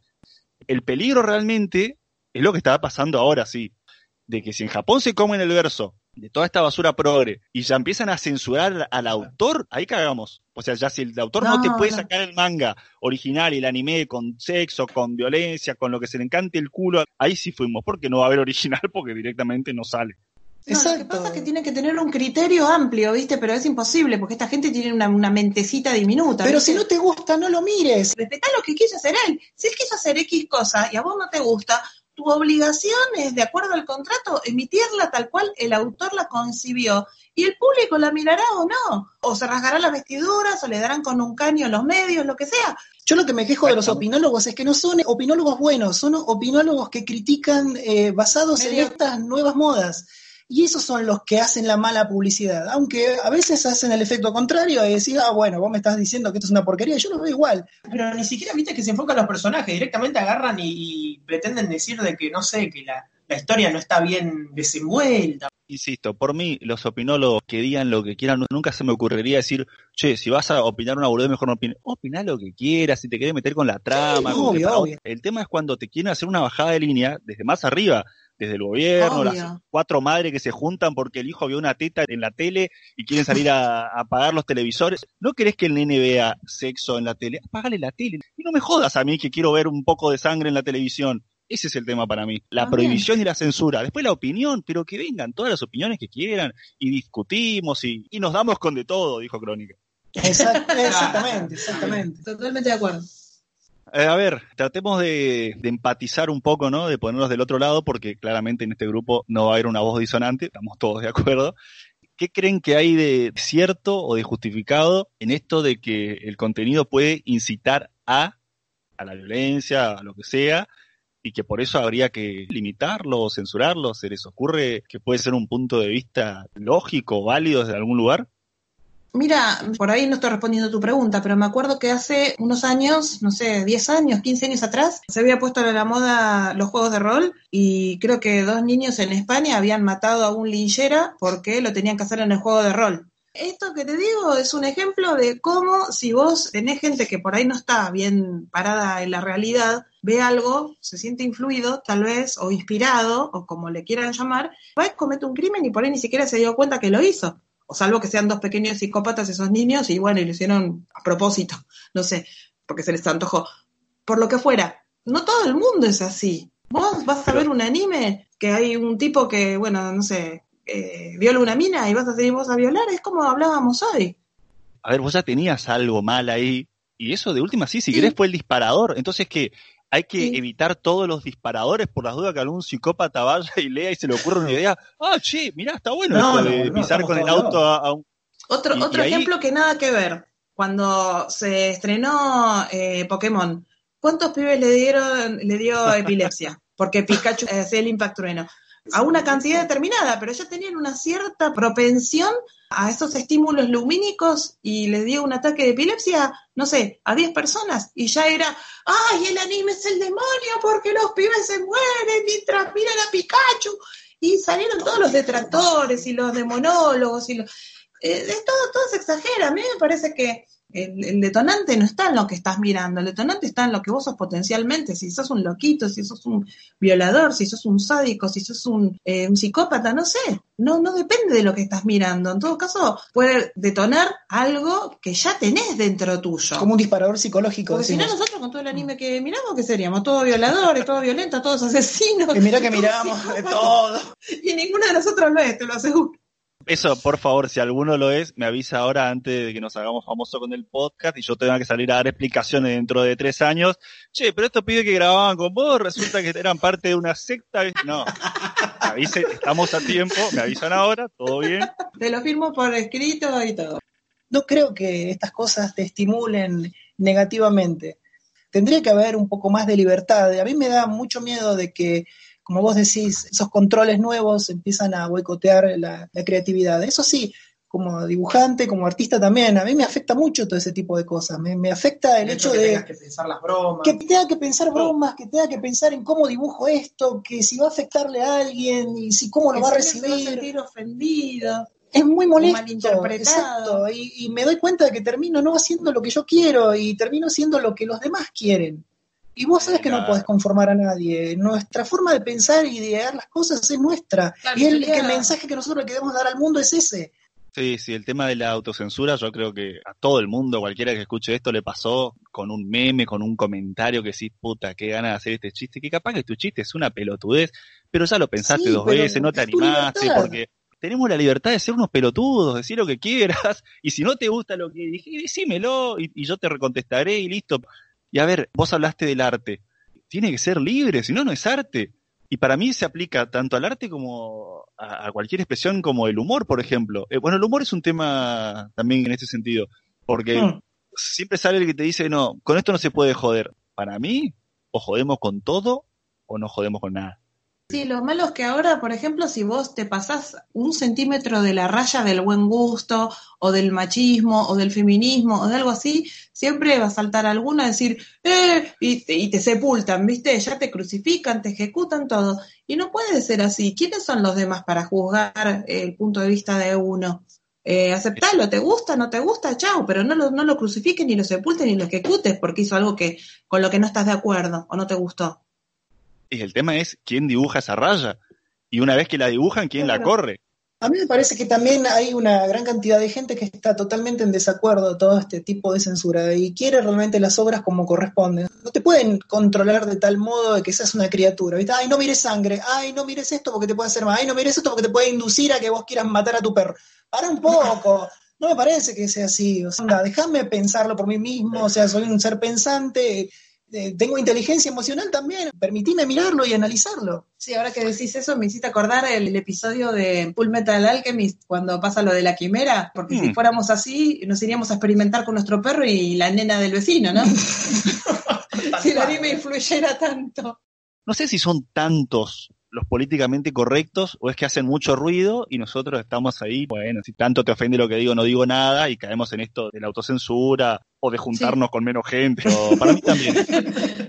Me vino en la cabeza el recuerdo de un anime que se llama Shimoneta, donde ocurre en un futuro cercano y eh, no está permitido ni las malas palabras, ni hablar de sexo, ni el porno, ni las fotos. Porque les ponen una, una muñequera, una cintita acá en la muñeca. Todos los miembros de la sociedad tienen una cinta en el cuello. Un dispositivo eh, es un dispositivo que por detecta cual palabrotas. sí, eh, la, la temperatura, cana, temperatura digamos, corporal por si te pones cachondo y también Sí, te agarran por todo. eso. El protagonista es un chico que el papá era un revolucionario de- del sexo, digamos en ese sentido, como que estas cosas se tenían que hablar. Y el pibe entra a la escuela y eh, hay una especie de, de justiciera tipo Keko Kamen, viste, que está con la cara tapada, pero tiene una especie de sábana, pero sin nada abajo. Y se dedican al terrorismo en la, en la escuela porque son todos unos pacatos, pero los pibes ni siquiera saben qué les pasa cuando se ponen cachondos, no saben nada. Ni siquiera saben nada, cómo nacen nada. los hijos. No saben nada. Sí. Y hay una especie de científica re ojerosa que es re cómica, que se la pasa investigando todo y tiene una especie de, de- de pececillos que son como unas viboritas. cuando El acto a terrorista supremo cuando están en, la- en el aula de la escuela mirando eh, Están poner en el salón múltiple mirando una proyección, ¿viste? de dos moscas apareándose y le han cambiado el audio por una película porno. y se escuchan los suspiros y las moscas apareando. Bueno, es como cuando vemos este tipo de censura, decimos, es Shimoneta, es Shimoneta, nos quieren sacar todo. que eran visionarios, porque incluso ella configuraba el collar para tener 30 segundos para decir guasada. una de las protagonistas, la, la pendeja era, ¿no? La Mm. chiquitita, y había configurado de tal manera el celular que por 30 segundos podía putear todo lo que quisiera y no lo detectaba el, el dispositivo del cuello. Igual este tipo de censura ya venía hace mucho tiempo con, con respecto a gobiernos en Japón que también habían querido censurar doujinshi, censurar, o sea, eh, Hace unos 10 años, ¿no? hace unos sí, sí, yo me acuerdo que justo eh, una, una amiga me había sugerido que lea Kodomo no Shikan porque le, le gustaba todo ese tipo de cosas. Yo lo leí así sin saber qué era, entré en una especie de, de manga tipo lolicón, que fue mi primera incursión en el lolicón. Digo, oh, esto es muy raro, pero al principio era muy chocante, muy chocante, y luego como que empieza a tener, se empiezan a enfocar más en los maestros, luego se desvirtúa, y ahí fue cuando, cuando la autora revela de que eh, todo este cambio argumental que también venía un poco con el tema este de la censura en Japón, y ya tenían que cambiar argumentalmente un montón de cosas porque ya no se les permitía o les censuraban la revista, cosas así. O sea, esto viene desde hace tiempo, luego se decidió que no, que los autores tenían que seguir con sus obras originales y mejor no tocarlos porque se iba a armar este un... Al pacato le pusieron Sí, una patada en el orto y lo rajaron, me parece, ¿no? Sí, sí, sí.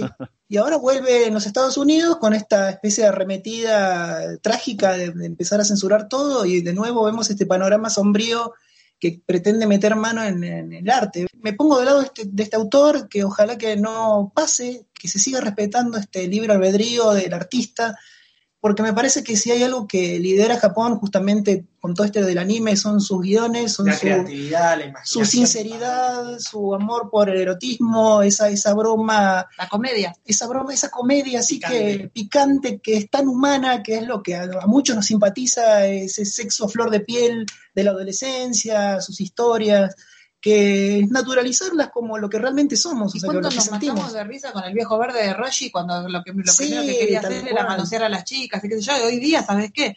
Y a nadie se le ocurre ir por la calle manoseándole las tetas a desconocidas. O porque vimos a Ross.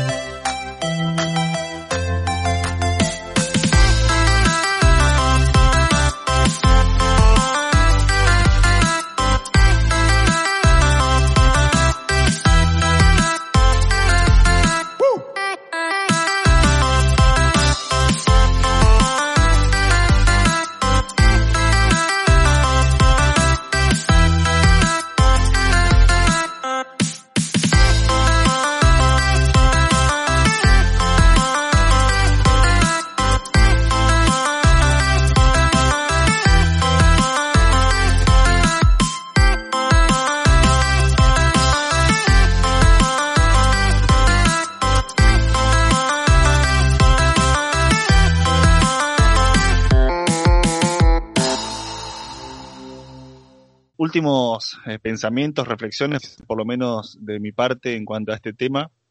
Esto es algo que trasciende a simplemente si vamos a seguir viendo dibujitos japoneses que nos gustan o no.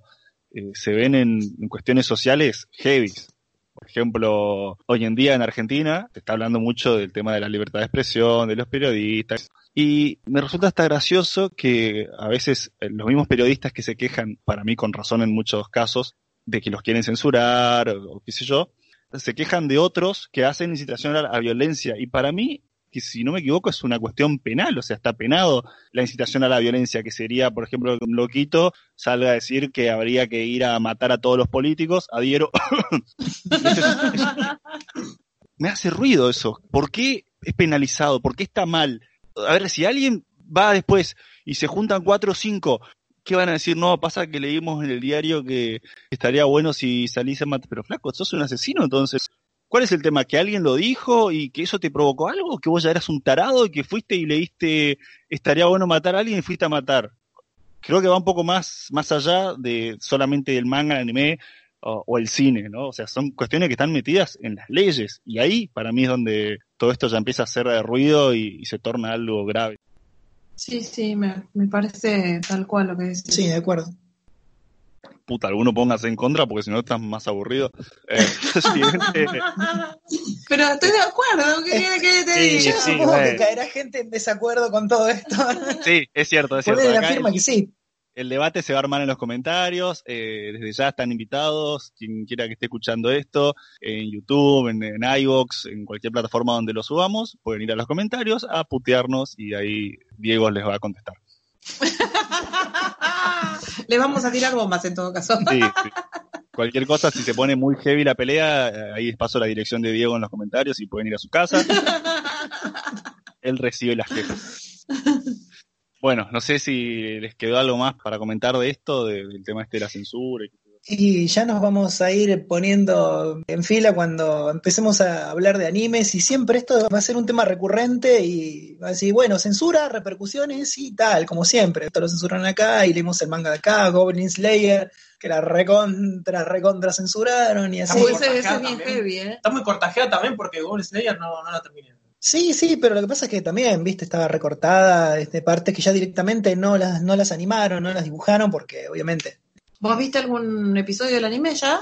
No, estoy con el manga, voy por el tomo 5 y sí, está bien, tenés unos, unos goblin violines, pero bueno, son goblins. Sí. ¿Cuál es el problema? ¿A quién se le va a ocurrir?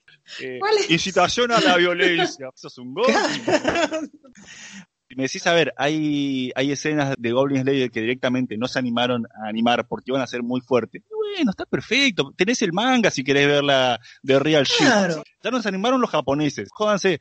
Además, cuando se animan, lo hacen y después viene un boludo acá y dice, no, esto lo vamos a cortar, a este le cambiamos la voz para que sea un tipo, a este le cambiamos la edad. No. A este le ponemos un chupetín. Pero aparte lo que pasa cuando vos ves la versión animada de un anime, de, de- de- mejor dicho, cuando vos ves la versión animada de una historia, de un manga, lo ocupado es que vos podés ver a los personajes moverse, los podés ver hablar, los podés ver un montón de características, pero si vos lo cortás todo, viste, le quitas un poquito esa magia. Un poquito bastante. Un poquito bastante, bastante, sí. bastante. Bueno, en mucho. Nishizoku, por ejemplo, me encantó cómo adaptaron el frasquito de mayonesa, ¿viste? Eso me pareció Ah, sublime. pero vos tenés gente con una imaginación de sobra ahí que dice, ¿cómo lo solucionamos? Vos déjamelo a mí, crack. Che, ¿a quién le hicieron lo del cigarrillo? ¿A Sanji? Sí, a Sanji. No, Sanji. Lo editaron de forma tal de que en vez de un cigarrillo parezca que siempre anda con un chupetín. chupetín. Oh, chupetín. Chupetín de esos de, de bolita. Pero eso es, eso es, Es pelotudísimo. eh. ya quedó en los anales, eso ya lejos, viste, como el, el ejemplo de la censura estadounidense, como los calzoncillos de Goku, es un clásico. En la versión animada que llegó a estas tierras, Sanji en vez de morirse de cáncer se muere de diabetes. Cuestión.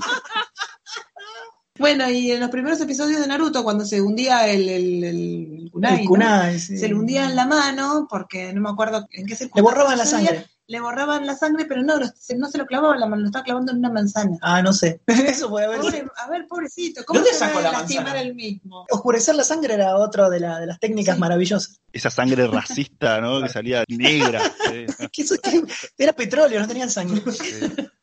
Bueno, me vas a acordar de los antiguos dibujos de Tex Avery y cómo censuraban los estereotipos. Por ejemplo, si salía un negro, un chino. Oh. Bueno, O el mexicano por con ahí el me estoy, me sombrero, estoy- con el indio con la plumita, que también fue indicio de. ¿Cómo molesta la pluma hoy?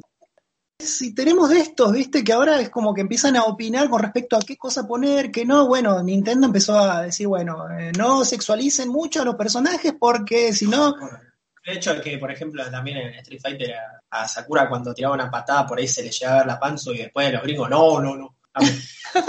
La pollera era sí, de cartón porque no se movía ni un ápice, o sea, y el realismo, o sea, no se le huevo mucho los, los pechos a Kazumi de Dora Light. Sí. Y cuando se quejaban de las tetas de Mai Shiranui que se le movían mucho, no, sacarle un poco de movimiento porque distrae al jugador. ¿Y qué quiere mirar el jugador? El fanservice. Me acuerdo que yo jugaba al Kino Fighters 97 o 98, el de los fichines, y mi equipo era justamente el de Michel Anui, que era Mei, King, y la pibita creo que era una karateca, eh, Yui, no me Yuri, acuerdo. Yuri. Yuri bueno, esa, que es la, la hermana del Del Sakazaki. Río. Bueno, Me río. y en mi cabeza misógina machista de pibe de 12 años, para mí King era el novio de esas dos. Porque el flaco no tiene. El flaco, la, la flaca no tiene mucha teta, parece un flaquito, parece un tipo un DiCaprio. ¿Ok? Para el que no Sí, conoce sí, el tal personaje. cual, tal cual. La que que está era- vestida de barman, ¿no? Sí, Exactamente. chalequito. Exactamente. Altas patadas pegaba. Estilo como Sailor eh, Neptune, ¿no? Ah, tenés Eh, razón, bueno. Muy así, de cabello sí. corto, jopito, eh, muy, muy bonita, muy alta. Exacto. Bueno, y a mí me iba bárbaro con eso, siempre lo dejaba para el final, ¿viste? Definía la batalla con eso. Me acuerdo que una vez viene mi hermana a mirar así como juego y me dice, che, qué bien que, que jugás con esa mina. Te juro que fue una cosa traumática. ¿Qué mina? Le digo. Y me dice, es una mina, boludo, ¿no ves que tiene tetas? Mi infancia arruinada. Me arruinó el juego, boludo. O sea, yo era un machista. ¿Cómo puede ser? ¿Cómo puede ser que el machote ese que los fajaba a todos al final era una mujer? Pero bueno, viste, hasta los juegos siempre tuvieron esas cosas así, que después, eh, como bueno, como vos bien dijiste lo de Final Fight, con esos personajes tan peculiares de Poison y Roxy, y me acuerdo que cuando vos les pegabas, por ahí levantaban la cabeza y se le veía debajo de la musculosa el, la- Sí, porque tenían unas musculosas súper cortitas, así justo justo donde termina el pecho, y entonces cuando las golpeabas, se hacía hacia atrás y la remerita se levantaba un poquito, y poquito. era una especie de sidebook de abajo, ponele, ¿viste? No era que se le veía toda la goma. Y ay, ay, no, ¿cómo? ¿Cómo? No, no, peor, las cambiaron por dos flacos No, después. sí. Bueno, es que ahí, ahí está el tema. ¿Por qué hacen caso los desarrolladores, ya sea Nintendo, cualquiera que haga juego, los que hacen anime, manga? Si los números te están demostrando, creo, ¿no? Esto es hable sin saber, que la gente no compra esta mierda, porque cuando te sacan un juego donde te cambian el personaje, no lo compra nadie, la gente al final termina puteando el doble, el público habla, o sea, nosotros no consumimos estas cosas porque nos gustan así. No sé, Exacto, yo creo que si, si lo transforman en otra cosa y le hacen caso a toda esta movida, quiero ver realmente cómo le va con las ventas. Y en todo caso, si realmente hay un, un gran público para todo esto, saca vos tu personaje que sea así, así, Claro, pero no me eso, cambies eso. el mío. No me hagas que el mío ahora sea inclusivo, ahora sea travesti, ahora sea... que. Exactamente. En vez de hacer una remake de una historia conocida con un personaje afro, si originalmente era pelirrojo, o lo querés hacer de, de otro sexo o algo por el estilo, hacer una historia diferente. No tergiverses la historia tal como la conocíamos, porque también, por más que quieras darles respeto a ese tipo de gente, no- le está faltando el respeto a todo el público que creció, por ejemplo, mirando una saga. Sí, y acá no, falta el que salta y te dice que no, bueno, pero vos sos un facho, un estructurado, que sos, bueno, sí, por ahí tiene razón. No, para mí, los números no acompañan. No, y además la gente que consume ese tipo de cosas es justamente gente grande. O sea, si vos, por ejemplo, vos hoy compras una nueva versión de Street Fighter, vos ya sos un tipo grande que ya conocés la historia, ¿viste? Los pibes poco y nada conocen y por ahí, o sea, que va a comprar ese tipo de, de cosas, sos vos, el que trabaja, el que ya tiene una historia. Vos eh, sos el, productor o el creador o lo que sea, y te dicen, che, no, porque también se le ve media teta, entonces cámbialo, entonces lo cambias. Pero, ¿quién te lo dice? Alguien que no lo consume, que lo vio de casualidad. El consumidor es ese, eh, digamos, a esa persona es a la que tiene que escuchar, no al que vino dos segundos y dijo, ay, no, una teta, sáquenla, sino a los que están consumiendo el producto. Me parece que es muy, muy, Y- muy y simple. ojo, que esto no es un discurso ni anti-gay, ni anti-transgénero, ni anti-nada. Al contrario, yo creo que si hay una cultura que nos abrió la cabeza de forma formidable hace años, es justamente la japonesa, el anime y el manga. Personajes, a ver, travestis, homosexuales. Los japoneses tenían todo eso desde los 60 y no sé si Lo que antes pasa también. es que ellos tenían, cuando hacen aparición de un personaje, eh, por ejemplo, homo, no te lo andan resaltando permanentemente. Simplemente lo hacen de una forma eh, graciosa y natural al mismo tiempo. Bueno, Fruit Basket, por ejemplo, tiene personajes que son, tienen cierta ambigüedad y sin embargo en ningún momento están resaltando esa ambigüedad. Justamente vos los tomás como total, con total naturalidad y los aceptás como personas que son. Eso es un gran logro que hace Japón y no te lo anda vendiendo de una forma desmesurada diciendo, mirá, que este personaje... No, simplemente lo incluyen y es así. Y vos lo conoces al personaje así. Está, muy- está muy bueno. en ese Como sentido. Isabela en Paradise Kiss, por ejemplo. Exacto. No están forzando un chabón. Claro. Súper. No, no está forzando un chabón y sí, bueno, ahora ponete la peluca, ponete las pestañas. No, ya está, el chabón desde el inicio de la serie es así y bueno, te puede gustar o no, pero podés aceptarlo o no, podés cuestionarlo o no, no sé, no importa. Pero es así el personaje y listo, no hay más discusión, Pero- ya está. Tal cual, no hay discusión, ni siquiera es un tema controversial. Tenemos Claro. cantidad de ejemplos, y no de ahora, de hace décadas, de este tipo de personajes en Japón. Mierda, ¿qué más inclusivo que eso? Creo que al japonés no se le ocurriría directamente discriminarlo. Hay casos de tipo de 50 años que andan vestidos de, de loli en los trenes. A nadie le importa un carajo. Y yo creo que ahí está el, el gran tema. Y nadie lo señala con el dedo. Exactamente, pero no porque lo aprueben o lo desaprueben, no les importa. Y esto es lo que hablábamos la otra vez con vos, Diego. mi teoría Mm. acerca de que la humanidad se va al diablo, no porque no te importe el vecino, te importa demasiado. Tendríamos que fijarnos un poco menos en lo que hace el otro, qué le gusta, qué consume, qué no consume, con quién sale, cómo se viste. ¿Qué mierda te importa? Esa es la cuestión para mí. Y creo que los japoneses vienen dando cátedra en este sentido.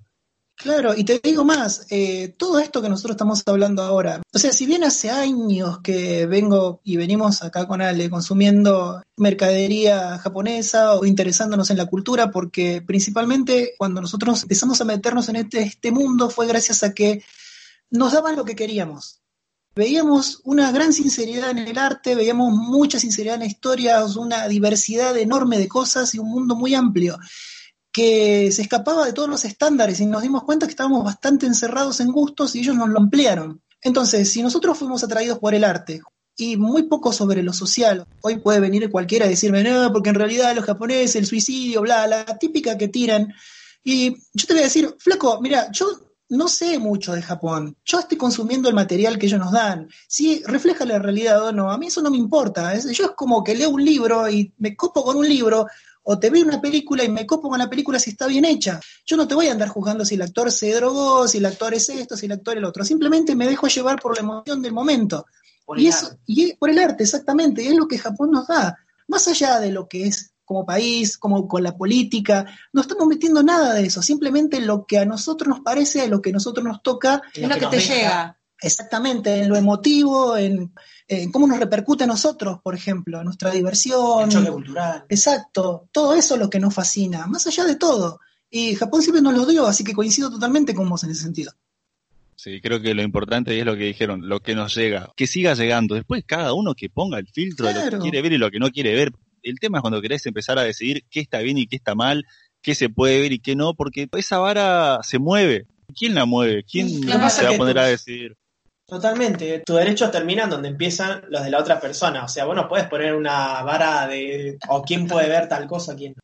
Exactamente. Porque mira, por ejemplo, suponete que a mí me gusta, eh, no sé, un anime donde el chabón es un torturador y se divierte torturando a la gente. A mí me encanta consumir ese tipo de cosas, por ejemplo. Por un lado, como hablábamos hoy, no significa que por ver eso o por consumir eso yo me vaya a torturarlo a Diego, a, no sé, al perro, no sé, a quien sea. Obviamente, porque Obviamente no implica eso. Y bueno, y por ahí es un gusto raro que tengo yo, ¿viste? ¿Y por qué me lo van a criticar o censurar o lo que sea? Si yo no le hago daño a nadie. Y porque te guste, no necesariamente lo vas a llevar a la realidad. Es que mucha gente no entiende y no Es termina entender. ridículo, es ridículo. Es cierto. Bueno, eso. hace muchos años un familiar decía, ¿cómo van a ver Dragon Ball? ¡Qué violento! Porque es violento para los chicos y qué sé yo. Yo decía, ¿qué violento? Ellos, ellos están valorizando todo el, el tema de la amistad y el apoyo y qué sé yo.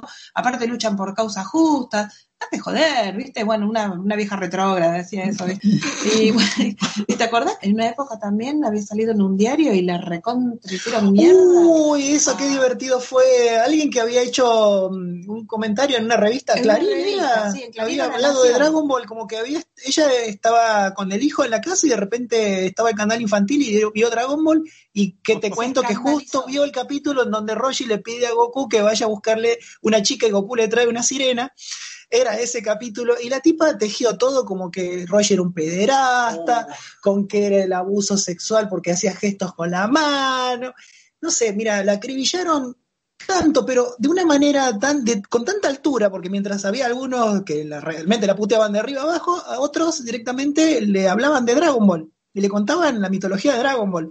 Con tanta altura que creo que se atestó la casilla y tuvo que cerrar e incluso borraron la Se publicación, mudó ¿no? del planeta la persona, me parece. Sí.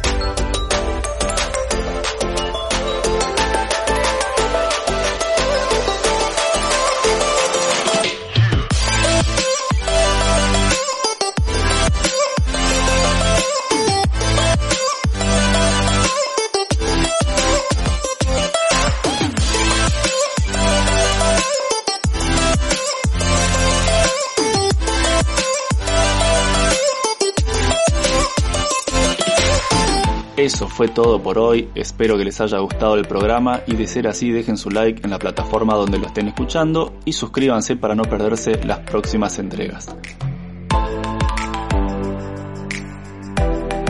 Para más información o si quieren contactarnos, churete.com. Adiós.